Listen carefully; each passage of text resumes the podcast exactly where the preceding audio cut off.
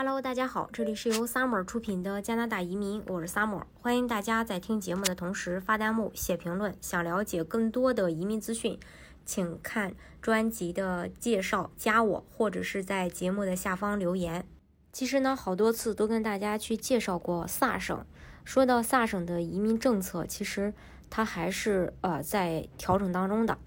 当然，同时像雇主担保的话还是比较稳定的。萨省的省提名项目在二零一五年以前其实是比较单一的，也没有那么灵活，所以加拿大呃，所以这个萨省在加拿大各个省份当中，嗯，就是显得呃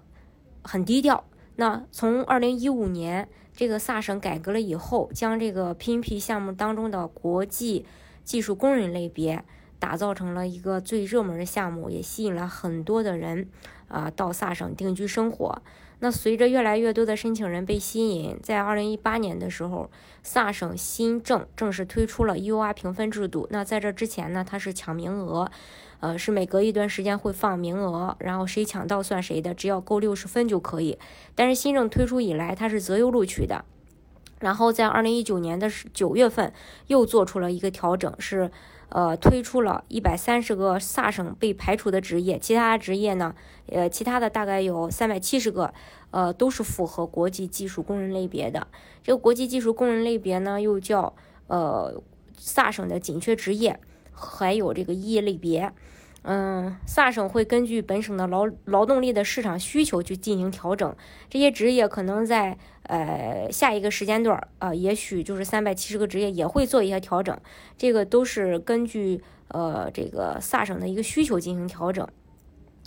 嗯，另外呢，除了这一个项目以外呢，萨省还有一个技术类移民项目呢，就是雇主担保移民。当然，雇主担保移民的话，它是不限制职业的，它只要是。呃，一百一十分打够六十分就可以。之前的话，呃，是满分一百分，但是在去年的十一月二十四日的时候，推出了一项呃多就是额外的加分，就是法语。如果你有法语的话，你最多也能加十分，但是 UR 的这个门槛还是六十分，而且萨省的雇主担保的话。呃，还是我说的，只要够六十分就可以，他不会考虑你分多分低。那像 B、C 省的雇主担保移民的话，他是也是说算是择优录取吧。呃，只要你的呃分数呃高于或是等于呃这个 B、C 省的邀请分数线，才能被捞捞中。但是萨省的话是不一样的，六十分就可以，基本上呃只要是做雇主担保的申请人都能够满足六十分的要求，因为